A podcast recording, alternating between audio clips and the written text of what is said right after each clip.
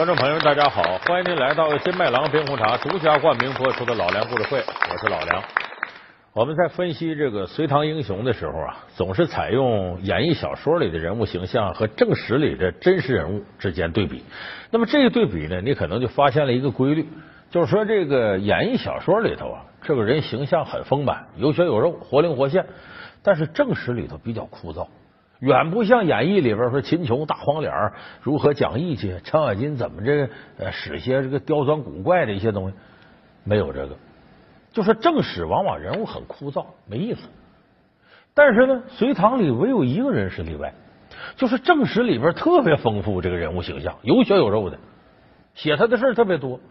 到了小说里反而得到弱化了。这个人谁呢？就是日闯三关、夜夺八寨的尉迟恭尉迟敬德。这个人物老百姓很熟悉，为什么熟悉他呢？你过年不贴门神吗？门神说这边秦琼，那边就是尉迟敬德，他俩一左一右。那么这个尉迟敬德，他在历史上真实的形象，其实跟这个小说里差不多，但真实的事比小说里事写的都好玩。他是一个勇猛善战，为人忠厚善良，有点愣，带这么点憨厚傻劲儿。哎，有时候还挺搞笑。说白了，这个人是个真性情的真心英雄。咱们今天说说这个真心英雄尉迟恭，他身上发生的事儿。投降李唐，他为何几经生死？玄武之变，他才是始作俑者。阵前夺马，他到底有多英勇？几次救主的唐初猛将，又怎样成了军乐队长？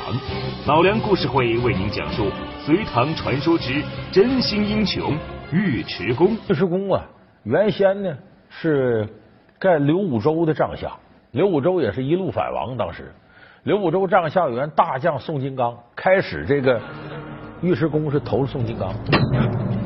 来者何人？报上名来。我乃。朔州尉迟恭，尉迟敬德，特来领教。你可知道我张大八人送外号索命刀？谁敢跟我过不去，我就让他死！